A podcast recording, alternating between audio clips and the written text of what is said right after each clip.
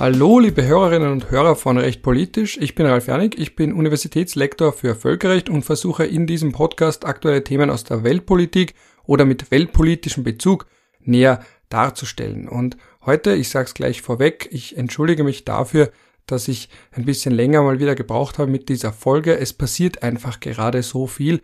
Ich komme nicht so gut dazu, diesem Podcast die ihm gebührende Aufmerksamkeit zu geben, ihn regelmäßig zu bespielen. Ich wage aber die kurze Anmerkung, dass es eine Option gibt zu spenden und ich freue mich über jegliche Unterstützung und seien es nur ein paar Euro für einen Kaffee. Also jegliche Art von Rückmeldung ist etwas, was den kleinen Podcaster freut.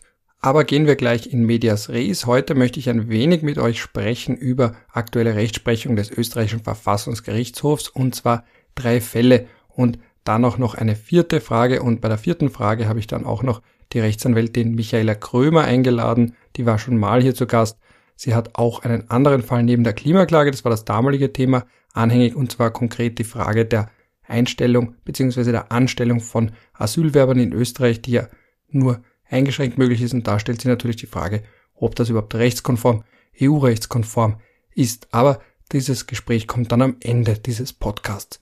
In der heutigen Folge, ganz am Anfang zumindest, möchte ich mir jetzt ansehen, diese drei Fälle, die sind alle, also sind Entscheidungen schon gefällt worden und die sind alle auf die eine oder andere Art und Weise lustig oder zumindest interessant oder zumindest politisch relevant. Und zwar geht es einmal um die Impfpflicht, einmal um die Informationsfreiheit, also das Recht, Auskunft zu bekommen von staatlichen Behörden und einmal um die Frage, ob man ein Kuhkostüm tragen darf, wenn dadurch das Gesicht verdeckt wird, was eigentlich gegen das Anti-Gesichtsverhüllungsgesetz verstoßen würde.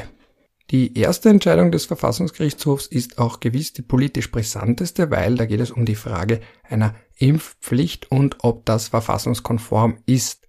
Da hat eine Frau geklagt, weil sie eben genau genommen in Paragraph 17 Absatz 4 im Epidemiegesetz als verfassungswidrig angesehen hat, also weil der eben in ihre körperliche Integrität eingreift. Was bestimmt diese Passus, diese, dieses Gesetz? Nun, es sagt, dass eben im Einzelfall für Menschen eine Impfung verpflichtend vorgeschrieben werden kann, um eben die Ausbreitung von Krankheiten zu vermeiden. Aber das ist eben keine allgemeine, die gesamte Bevölkerung treffende Impfpflicht, sondern eine, die eben in Ausnahmefällen greifen kann, eben für, wie es heißt im genauen Wortlaut, für bestimmte gefährdete Personen, wenn es, und ich zitiere nochmal, im Hinblick auf Art und Umfang des Auftretens einer meldepflichtigen Erkrankung zum Schutz vor deren Weiterverbreitung unbedingt erforderlich ist. Das heißt, wir haben in Österreich aktuell ja keine allgemeine Impfpflicht, weder für die Corona-Impfung noch für andere Impfungen, aber es kann schon sein, dass wenn eben irgendwo lokal das auftritt, wenn jemand eingeliefert wird, der nicht geimpft ist und deswegen eine Krankheit hat, die man eben nicht weiter verbreitet sehen will, dann kann so etwas angeordnet werden. Und die Klägerin hat daraus konstruiert, und das ist wohl auch der aktuellen Lage geschuldet, so eine Art quasi allgemeine Impfpflicht und hat versucht, hier einen juristischen Skandal zu finden, wo man aber keinen finden kann. Und deswegen hier das nüchterne Erkenntnis des Verfassungsgerichtshofs, nun keine Verletzung der verfassungsmäßig gewährleisteten Rechte.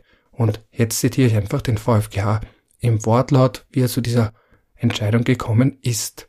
Bereits aus dem Wortlaut des 17 Absatz 4 Epidemiegesetz ergibt sich unmissverständlich, dass die Durchführung von Schutzimpfungen nur, im Einzelfall, Anführungsstriche oben, und nur, unten, für bestimmte gefährdete Personen, Anführungsstriche oben, angeordnet werden kann. Damit wird eine dreifache Beschränkung normiert. Zunächst ist eine Anordnung nur im Einzelfall zulässig, weiters darf eine solche Anordnung nur, gefährdete, Anführungsstriche oben, Personen betreffen, Schließlich ergibt sich aus dem Wort Anführungsstrichen unten bestimmte Anführungsstriche oben eine weitere Einschränkung dahingehend, dass es sich nur um einzelne Personen handeln darf. Paragraph 17 Absatz 4 Epidemiegesetz ermächtigt damit, entgegen der Behauptung der Antragstellerin, nicht zur Anordnung einer allgemeinen Impfpflicht. Sowohl der Wortlaut als auch eine systematische und historische Interpretation, wunderschöne Wortfolge übrigens, das ist etwas, das schreit gewissermaßen nach Lehrbuch für Jurastudenten, jedenfalls Sowohl der Wortlaut als auch eine systematische und historische Interpretation bringen im Ergebnis klar die Bindung an den Einzelfall und die Beschränkung auf gefährdete Personen zum Ausdruck. Paragraph 17 Absatz 4 Epidemiegesetz ist demnach zweifelsohne keine Grundlage für eine allgemeine präventive Impfpflicht ohne Anlassfall. Ja, und diese Entscheidung steht natürlich in einem ganz offensichtlichen politischen Kontext, nämlich die Sorge vor, die zumindest viele anscheinend haben dürften, oder zumindest einige, die sehr laut sind, haben dürften, nämlich, dass es eine verpflichtende Corona-Impfung eines Tages geben könnte. Das heißt, wir haben ja im Moment so zwei verschiedene Arten von Argumenten. Die einen, die sagen, die Impfungen kommen viel zu spät und es sind auch nicht die richtigen und dann ist diese Riesendebatte, ist AstraZeneca jetzt super toll oder nicht oder ist es nicht so toll oder wer kann damit geimpft werden, wer eigentlich nicht. Anfangs wollte man die Älteren nicht impfen, jetzt sagt man nur die Älteren damit impfen und so weiter und so fort. Das ist jetzt nicht Thema hier, zumal ich mich mit Impfungen selbst ja überhaupt nicht auskenne. Ich lese auch nur das, was man so in den Medien mitbekommt und denke mir dann jedes Mal, wie viel davon kann man eigentlich als Außenstehender gut beurteilen? Was ist denn jetzt Risiko oder nicht? Ich verweise da nur auf Ulrich Beck, Risikogesellschaft, also bei diesen Prozentangaben. Das ist so ein bisschen, glaube ich, wenn ich mich so weit vorwagen darf ins weite Feld der Soziologie, ist ein bisschen der kollektive Versuch, Sicherheit zu schaffen in einem Bereich, in dem es Sicherheit nicht gibt. Und Risiko wollen wir natürlich reduzieren, aber es gibt nun mal immer ein gewisses Restrisiko, das bleibt, egal was wir tun. Und egal wie sehr wir uns zu schützen versuchen. Und im Endeffekt schlägt die Risikoabwägung wahrscheinlich immer dafür aus, dass eine Impfung besser ist. Aber es gibt nun mal auch Menschen, die sagen, sie wollen sich unter keinen Umständen impfen lassen. Und da spielt dann eine solche Impfpflicht natürlich eine ganz offensichtliche Rolle. Und wie gesagt, eine solche besteht in Österreich zwar nicht, könnte aber vielleicht kommen. Prima facie, also auf den ersten Blick bestehen da jetzt keine verfassungsrechtlichen Bedenken, aber Politisch ist das natürlich ein ungemein heikles Thema, weil auch in Österreich eine hohe Zahl von Menschen unter Anführungszeichen sehr skeptisch ist, zumindest wenn es um Impfungen geht, die ihre körperliche Integrität betonen und sagen, sie wollen nicht irgendwas in ihren Körper hineinbekommen. Das sind auch teilweise diffuse Ängste, teilweise natürlich auch berechtigte Sorgen vor Nebenwirkungen und so weiter und so fort. Aber wenn man da Stichwort Herdenimmunität ein gewisses Maß an Verimpfung, ein gewisses Maß an Prozenten, die in Österreich geimpft sind, erreichen möchte, damit eben auch jene sich nicht impfen lassen müssen, die das vielleicht wollen würden, aber aufgrund ihrer körperlichen Konstitution nicht können, oder wenn man allgemein ein normales Leben wieder ermöglichen möchte, dann wird sich irgendwann diese Frage stellen. Und in dem Zusammenhang möchte ich auch verweisen auf eine noch jüngere Entscheidung des Europäischen Gerichtshofs für Menschenrechte, nämlich Wawritschka und andere gegen die Tschechische Republik. Das ist nämlich wirklich das erste eindeutige Urteil des Europäischen Gerichtshofs für Menschenrechte zur Frage, ob eine Impfpflicht möglich ist und in welcher Form sie möglich ist, weil in der Tschechischen Republik gibt es eine sehr weitgehende Impfpflicht, konkret gegen Diphtherie, Tetanus, Keuchhusten, Hämophilus influenzae, Typ B Infektionen, Poliomyelitis, Hepatitis B, Mumps, Rubella und dann auch noch die Masern und dann auch noch Pneumokokken bei Kindern mit bestimmten Gesundheitsanzeichen, dass die eben notwendig ist. Das heißt eine relativ weitgehende Impfpflicht und die wurde eben auch festgeschrieben mit zur Not auch Strafen. Das heißt, und das war auch für den Europäischen Gerichtshof für Menschenrechte ganz entscheidend, es wird jetzt niemand körperlich gezwungen, also irgendwie entführt von zu Hause, wo festgebunden, der Arm wird festgebunden und dann kriegt man das Jaukerl rein, sondern eben durch die Festsetzung von Strafen. Und in dem Kontext muss man natürlich auch bedenken, dass viele, die sich nicht impfen lassen, das weniger tun, weil sie es wirklich pauschal ablehnen, sondern zum Beispiel, weil sie sagen, sie haben vergessen, man kennt das ja, oder sind da jetzt vielleicht an einem Tag jetzt zu faul oder haben einfach keine Lust, aber nicht, weil sie jetzt wirklich ideologisch oder sonstige medizinisch begründete Feindseligkeit hegen gegen Impfungen als solche. Und das ist eben bei einer Impfpflicht dann ein Mittel zu sagen, gut, durch die Festsetzung von Strafen bringt man zumindest einen höheren Prozentsatz von Menschen dazu, sich zu impfen und vielleicht kann man dann trotzdem noch immer die wegstecken, die das aus Prinzip nicht wollen. Und ein zweiter Aspekt bei der Impfpflicht in Tschechien war die, war der, dass man dadurch auch nicht in die Vorschule gehen konnte. Also dass eben Kinder ohne diese Impfungen, durch dieses, ohne dieses Paket von Impfungen dann auch vom Vorschulunterricht ausgeschlossen waren, dann aber, wenn sie normal in die Volksschule gekommen sind, hat das nicht mehr gegolten. Ja, und dann hat der Europäische Gerichtshof für Menschenrechte gesagt, zwar es gibt eine Beeinträchtigung von der Titel 8 der Europäischen Menschenrechtskonvention, also dem Recht auf Privatleben. Es gibt auch eine gewisse Beeinträchtigung des Rechts auf Bildung. Da ist das erste Zusatzprotokoll der Europäischen Menschenrechtskonvention ganz einschlägig. Aber er hat gleichzeitig auch gesagt, dass diese Bestimmungen einerseits nicht absolut gelten und andererseits auch aus anderen Rechten sich ableitet eine aktive Pflicht des Staates, die eigene Bevölkerung zu schützen, eben durch Impfprogramme und notwendigenfalls, gegebenenfalls auch die Festsetzung von verpflichtenden Impfungen. Also einerseits die Verpflichtung eines Staates, seine Bürger in Ruhe zu lassen, das Abwehrrecht, und andererseits aber die positive Pflicht des Staates, das Leben und die Gesundheit seiner Bevölkerung zu schützen. Und die stehen da in Widerspruch. Das heißt, es können auch sein, die Rechte des Einzelnen gegen die Rechte der Gesellschaft. Und hier hat der Europäische Gerichtshof für Menschenrechte einmal mehr betont, dass es einen weiten Ermessensspielraum gibt und auch betont, dass bei diesen Impfungen es einen hohen Grad an wissenschaftlichen Belegen gibt für die Wirksamkeit und auch eine gute Möglichkeit schon gibt, abzuschätzen die Folgen von solchen Impfungen und deswegen hier gesagt, dass die Tschechische Republik die Möglichkeit hat, ein solches verpflichtendes Impfprogramm festzuschreiben, ohne die Europäische Menschenrechtskonvention konkret das Recht auf Familienleben und das Recht auf Bildung zu verletzen. Summa summarum kann es also eine Impfpflicht geben. Das kann auch Auswirkungen haben auf die Debatte rund um eine Impfpflicht für die Corona-Impfung. Da wird dann aber eine Rolle spielen, dass es einfach aufgrund dessen, dass sie relativ neu ist, die Datenlage eine andere ist und davon abgesehen ist das ein politisch natürlich enorm heißes Eisen. Aber wie gesagt, die Frage werden wir uns stellen müssen und wie hoch der Standard von wissenschaftlichen Studien und auch Langzeitfolgenabschätzungen für die möglichen Auswirkungen und Nebenwirkungen von Impfungen ist, die der Europäische Gerichtshof für Menschenrechte verlangt, das sei mal dahingestellt, aber zumindest bei diesen unterschiedlichen klassischen Impfungen und klassischen Kinderkrankheiten haben Staaten schon recht weitgehende Befugnisse, eine verpflichtende Impfung vorzuschreiben, vor allem deswegen, weil die Strafen jetzt nicht ungebührlich hoch waren und weil auch der Ausschluss von der Schule nur die Vorschule betroffen hat, nicht aber jetzt wirklich die Schulbildung als solche. Das heißt, wenn die Strafen nicht zu weit gehen, nicht unverhältnismäßig sind, ist eine verpflichtende Impfung möglich. Das bringt mich jetzt zum zweiten Fall, den ich heute besprechen möchte, nämlich den Kuhmaskenfall. Das klingt auf den ersten Blick lustiger, als es auf dem zweiten Fall ist. Ich habe den Fall gerne verfolgt, aber gleichzeitig wird man dann auch irgendwann zynisch und merkt, naja, eigentlich ist das gar nicht so lustig, weil es geht hier um eine Tierschutzorganisation, die versucht, kritisch über die Bedingungen der Milchwirtschaft in Österreich und das der Meinung des Klägers nach damit verbundene Tierleid zu informieren. Und was ist hier konkret passiert? Am 9. Juni 2018 hat der Beschwerdeführung bei einer Veranstaltung, nämlich Nöm Milchstraße in Baden, Flyer verteilt und dabei hat er ein Kuhkostüm getragen mitsamt einer Kuhmaske. Und da sind dann Polizeibeamte gekommen, er hat eine Strafe bekommen über 150 Euro, weil er ja gegen das Anti-Gesichtsverhüllungsgesetz verstoßen hat, das wir vor einigen Jahren eingeführt haben. Und da ist zwar einerseits politisch motiviert und zielt natürlich ab auf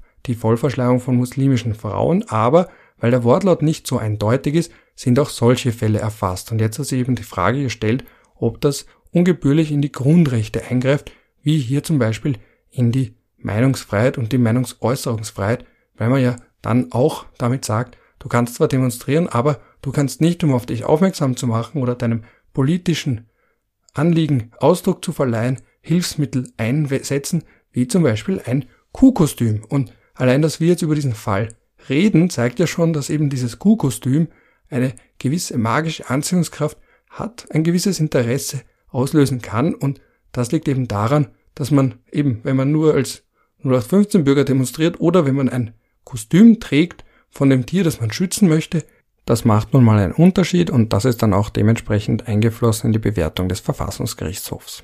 Der Tierschützer hat also Recht bekommen und jetzt hören wir uns ganz kurz noch einen Teil von dem Erkenntnis des Verfassungsgerichtshofs im Original an.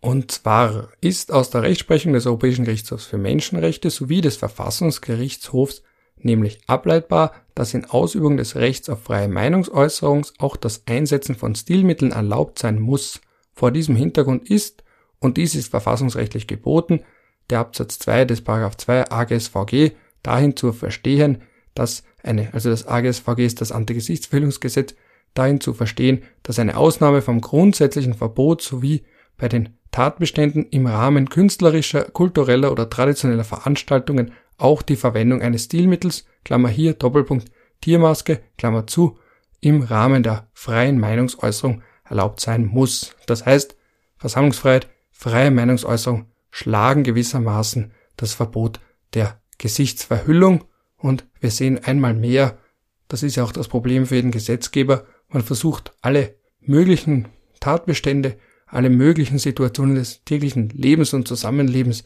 zu regulieren, gesetzlich in irgendeiner Form dazu Bestimmungen zu verfassen, abzufassen, zu verabschieden. Und dann merkt man, dass aber die Realität doch anders ist, als man sich das vorstellt oder eben ganz viel sich gar nicht vorab absehen lässt, wie zum Beispiel, dass jemand mit einer Tiermaske politisch seinem Unwillen Ausdruck verleihen möchte und hier hat eben der Grundsatz der freien Meinungsäußerung ganz klar das Verbot von solchen Masken oder eben das Verbot, seine Gesichtszüge zu verhüllen, geschlagen. So, und nachdem ich jetzt von Kuhkostümen gesprochen habe, möchte ich ein wenig vom Sponsor der aktuellen Folge sprechen. Das ist Blinkist. Das ist eine App, die dir die Kernaussagen von über 4000 Sachbüchern auf dein Smartphone bringt. Das heißt, du kannst den Sukkus, das Wesentliche von einem langen Buch in circa 15 Minuten anhören oder durchlesen. Man weiß ja, Bücher entstehen oft auch so, dass es einen Artikel gibt, der viral geht, der oft gelesen wird und dann sagt ein Verlag, weißt du was, machen wir ein ganzes Buch daraus und das wird dann unnötig aufgebläht. Und Blinkist ist gewissermaßen die Gegenreaktion dazu. Die App hat mehr als 25 Kategorien, darunter zum Beispiel Produktivität, Psychologie, Wissenschaft und persönliche Entwicklung und Tipps, Tricks und Lifehacks gibt's am Ende von vielen Titeln für den Alltag oder Beruf und solche Blinks gibt's eben auf Deutsch und Englisch. Wenn sich das für euch interessant anhört, unter blinkist.de slash rechtpolitisch bekommt ihr 25% auf das Jahresabo Blinkist Premium. Man buchstabiert es mit Bravo Lima India November Kilo India Sierra Tango.de slash rechtpolitisch. Ich packe den Link auch in die Show Notes. Und wie gesagt, da kommen 40 15-minütige Blinks jedes Monat dazu und ich selber nütze diese App auch ganz gern, weil zum Beispiel, wenn man eben diese Alltagssituationen hat, man wartet beim Arzt, man sitzt am Klo, es soll ja Leute geben, die ihr Smartphone mitnehmen und bevor man da irgendwie mindlessly scrollt, dann ist es vielleicht ein bisschen klüger, sich ein bisschen zu bilden eben und das kann man machen mit diesen Blinks. In diesem Sinne eine Empfehlung und jetzt wieder zurück zum Podcast.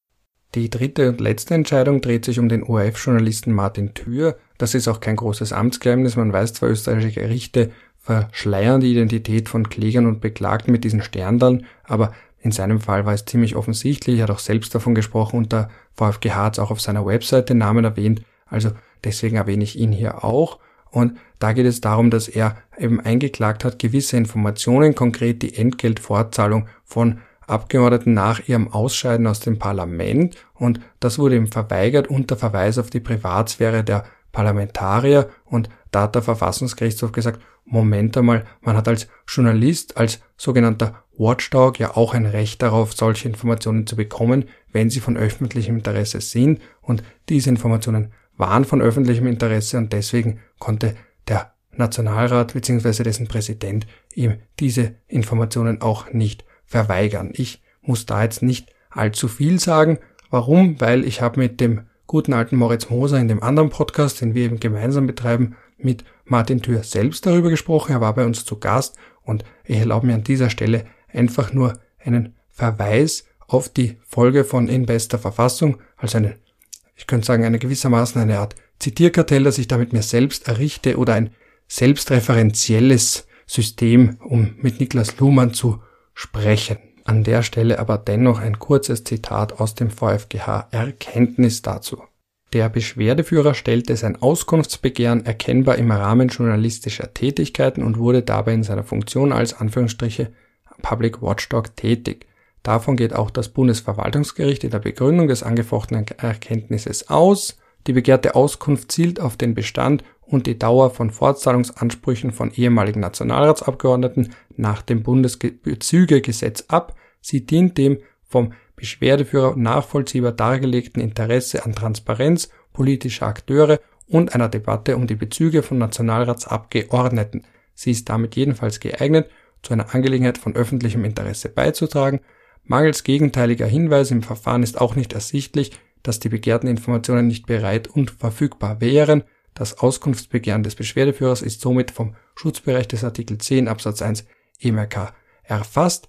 Klammer, Vergleich nochmals EGMR-Fall Magyar Helsinki Bisotag, Bisotag, oh, weiß nicht, ob ich das richtig ausgesprochen habe, Ziffer 149 FF, Klammer zu, durch die Abweisung des Auskunftsbegehrens hat das Bundesverwaltungsgericht in das Recht des Beschwerdeführers, Beschwerdeführers auf Meinungsäußerungsfreiheit nach Artikel 10 Absatz 1 EMRK eingegriffen. Und wie gesagt, nochmal die Werbung für meinen anderen Podcast gemeinsam mit Moritz Moser, wo wir genau über diesen Fall und auch noch viel weitgehender über Journalismus in Österreich, die Geheimniskrämerei von, vom Parlament, von Behörden, von Ministerien gesprochen haben, darüber, wie schwer es ist, in Österreich zu recherchieren, dass wir eben noch immer so ein Amtsgeheimnis haben, das da als Persilschein genommen wird, dass man eben keine Informationen preisgeben muss, vor allem nicht teilen muss mit Journalisten, dass wir Daten oft nicht haben. Und dann haben wir auch ein bisschen, aber nur der Moritz und ich darüber gesprochen, ob man zum Beispiel Chats wie die ÖBAG-Chats zwischen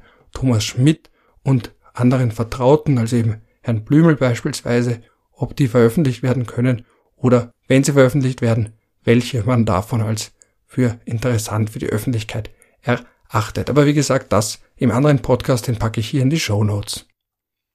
So, und jetzt zum krönenden Abschluss verweise ich noch auf einen Beschluss des Verfassungsgerichtshofs zu sagen, dass er ein Verfahren weiter prüfen wird. Da hat ein Unternehmen, konkret eine Spenglerei, im September 2019 für den Asylwerber aus Pakistan einen Antrag gestellt, dass der eine Beschäftigungsbewilligung kommen soll. Der wurde vom AMS dann zurückgewiesen und jetzt war eben die Frage, ob dieser Erlass, der dem zugrunde gelegen ist, nämlich vom Ministerium für Arbeit, Soziales, Gesundheit und Konsumentenschutz, der eben auf solche Beschäftigungsbewilligungen für Asylwerberinnen und Asylwerber zur Anwendung kommt, ob der in seiner Form gesetzmäßig ist. Da wurde eben Beschwerde eingehoben und das wird sich jetzt der Verfassungsgerichtshof nochmal näher ansehen. Das ist eben dieser sogenannte Bartenstein-Erlass, den gibt schon sehr lange und auch dieses Thema, diese Frage, Beschäftigungsbewilligung für Asylwerber, also eben nicht anerkannte Flüchtlinge, sondern Menschen während des laufenden Asylverfahrens,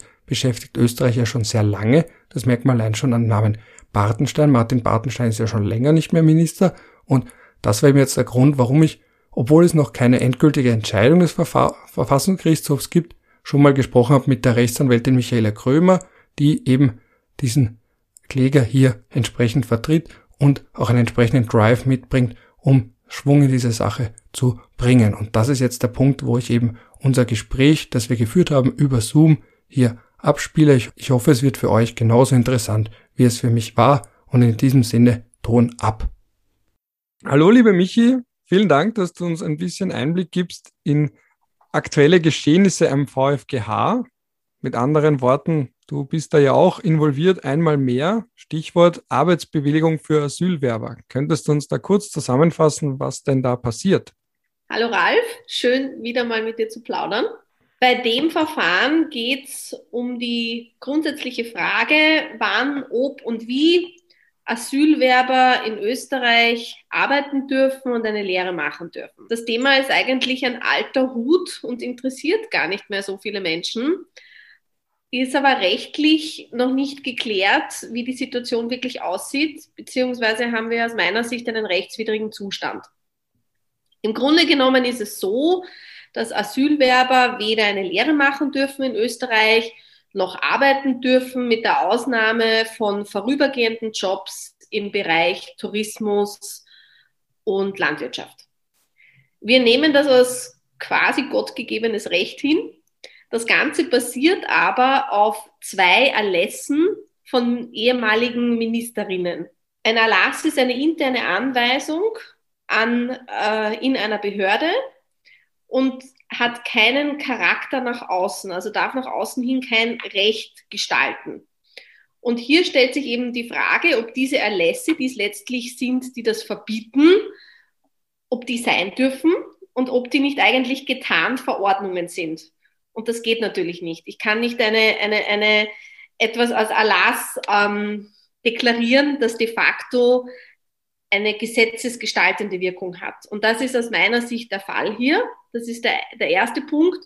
Und damit ergibt sich natürlich auch die Frage, ob der Zustand, den wir in Österreich haben, europarechtskonform ist. Es gibt eben eine Richtlinie, die da sehr klare Vorgaben gibt. Es ist nicht jede Richtlinie so klar. In diesem Fall ist es eigentlich sehr klar formuliert. Und aus meiner Sicht stehen eben diese Erlässe zusätzlich noch im Widerspruch zu dieser Richtlinie. Die große Frage ist die, in der Richtlinie steht drinnen, dass Asylwerber einen effektiven Zugang zum Arbeitsmarkt haben müssen und auch zur Lehre. Ich kann diesen Zugang natürlich bis zu einem gewissen Grad einschränken. Sprich, wo, sprich, wenn ich sehr viele nationale Bürgerinnen und Bürger habe oder eben EU-Bürgerinnen und Bürger, die genau diesen Job wollen, also wenn ich hier bestimmte äh, arbeitsmarktpolitische Regelungen setzen will, das kann ich natürlich, aber ich darf den Asylwerbern nicht komplett den Zugang zum Arbeitsmarkt verwehren. Und das ist aber eben das, was, was, was hier passiert ist, auf, auf Basis von Erlässen. Also die zwei Fragen sind, das eine ist, dürfen diese Erlässe sein und sind sie nicht getarnte Gesetze, also getarnte Verordnungen?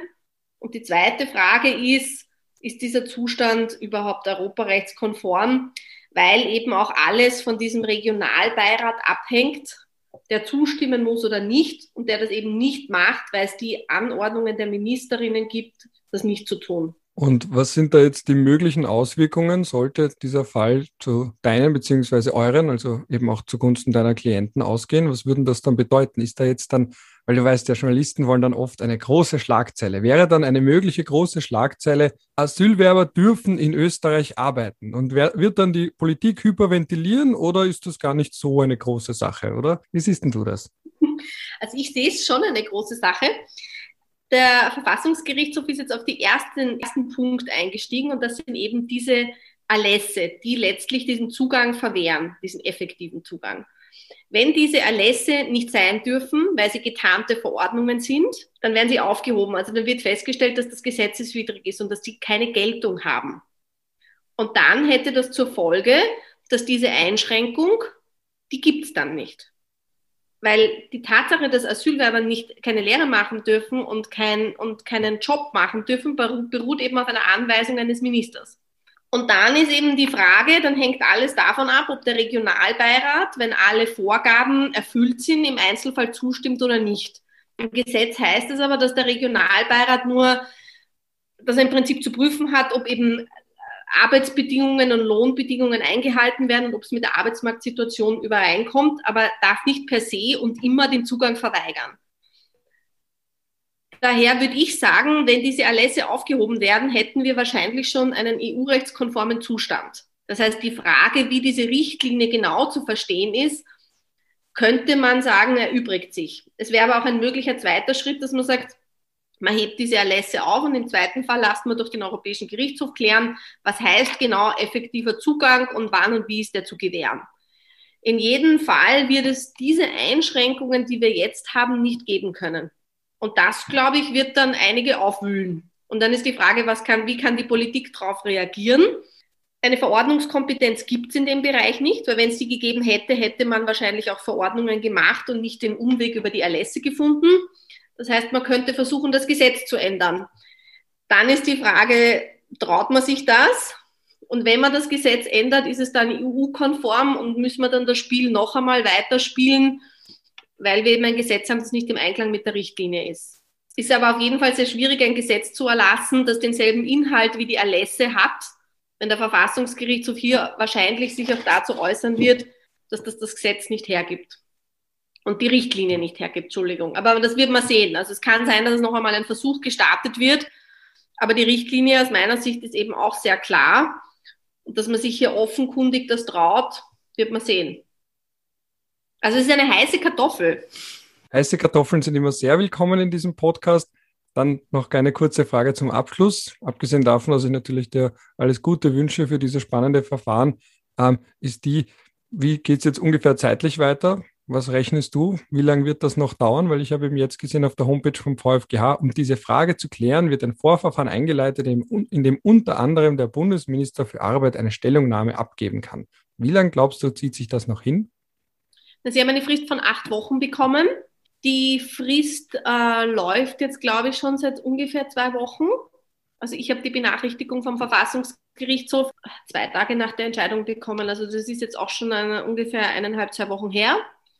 Und dann kann ich mir vorstellen, dass es auch relativ schnell entschieden wird. Also die Entscheidung vom Verfassungsgerichtshof, dieses Vorverfahren einzuleiten, da hat er sich schon sehr klar ausgedrückt, was nicht immer so oft der Fall ist, dass er hier Probleme sieht. Und man muss auch ganz offenkundig sagen, die Rechtsfrage ist nicht so komplex.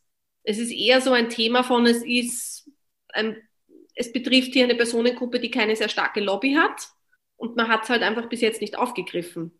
Rechtlich ist das nicht so ein komplexes Thema. Von daher gehe ich mit einer eher schnelleren Entscheidung aus, sprich in einer der nächsten Sessionen, also entweder im Juni oder im September. Und dein Klient ist ja eigentlich dann dieser Spengler, der erwähnt worden ist.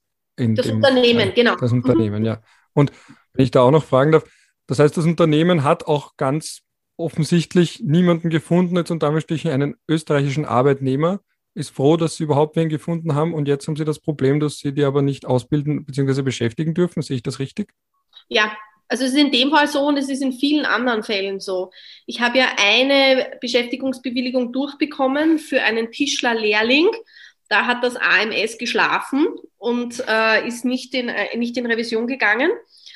Und daraufhin habe ich, ich glaube, innerhalb von einem Monat 40, 50 Anfragen bekommen.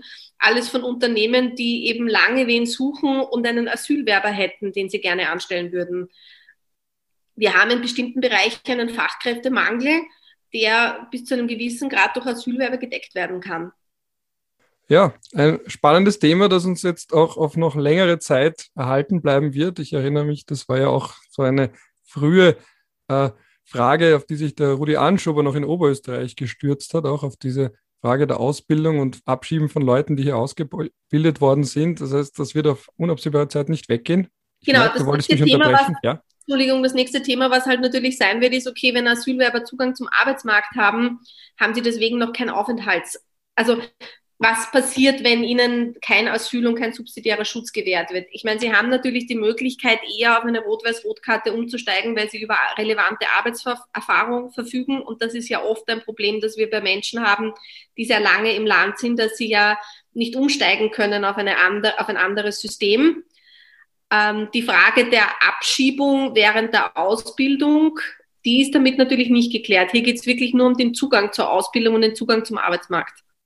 Ja, aber das Ganze zieht sich ja schon ewig hin, oder? Das ist ja jetzt nicht eine ganz neue Sache, sondern, also nach allem, was ich da mitbekommen habe, ist das ja schon jahrelang irgendwie am Laufen und alle sagen, Moment einmal, wir brechen jahrelang schon EU-Recht, oder?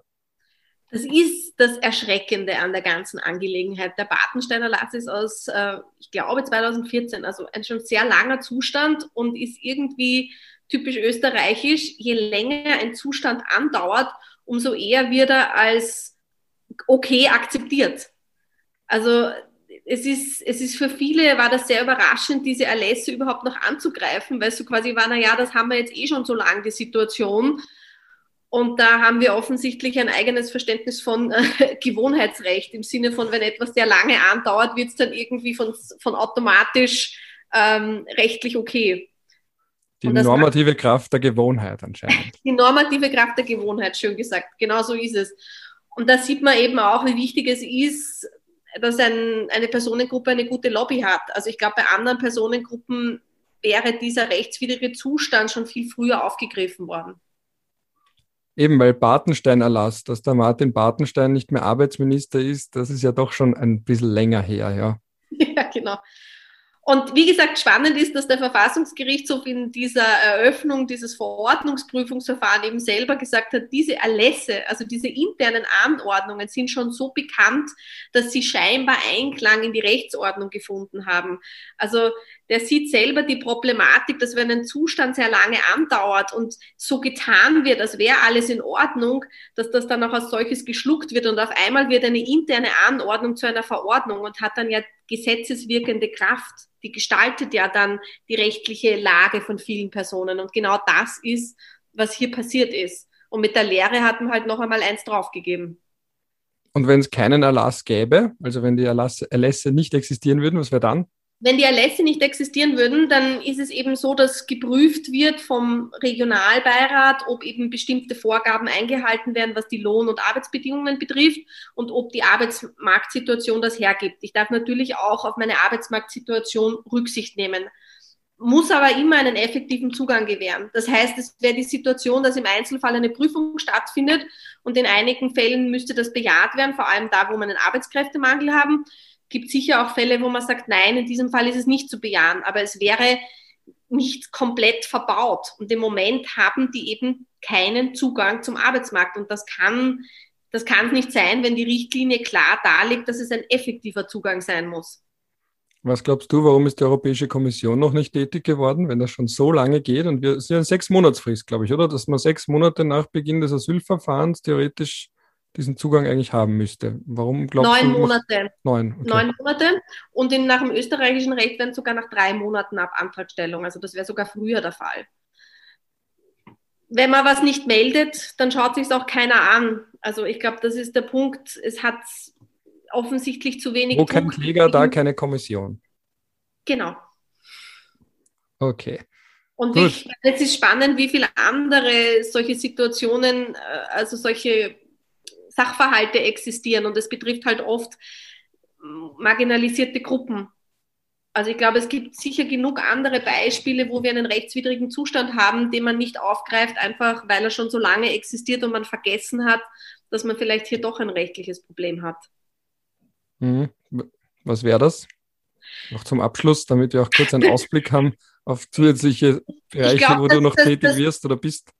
Ich bin mir nicht, also ich habe es jetzt nicht letztlich geprüft, aber ich glaube, wir haben natürlich viel bei, bei diesen ganzen Grund- und Mindestversorgungen. Äh, also da gibt es einzelne Regelungen auch, äh, auch der Länder, die nicht in Ordnung sind. Ich glaube, es gibt eben viele Fälle, das ist meine Lesson learned von dieser Sache, ich bin auf etwas gestoßen und war als Anwältin überrascht, dass das noch niemand aufgegriffen hat. Und ich glaube, das gibt es in vielen Fällen und man muss immer genau hinschauen. Also don't take anything for granted. Das werden wir nicht tun.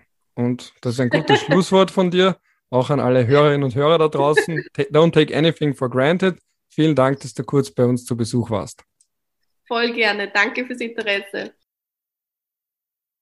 Ja, und damit danke ich auch euch fürs Interesse. Ich hoffe, es war einmal mehr lehrreich. Es war eine Podcast-Folge, die sich ausgezahlt hat zu hören und mir bleibt dann nur noch mein übliches Schlusswort. Je nachdem, zu welcher Tages- und Nachtzeit ihr reingehört habt, wünsche ich euch einen schönen Start in den Tag, Rest vom Tag, einen netten Abend oder vielleicht auch eine gute Nacht. Bis zum nächsten Mal.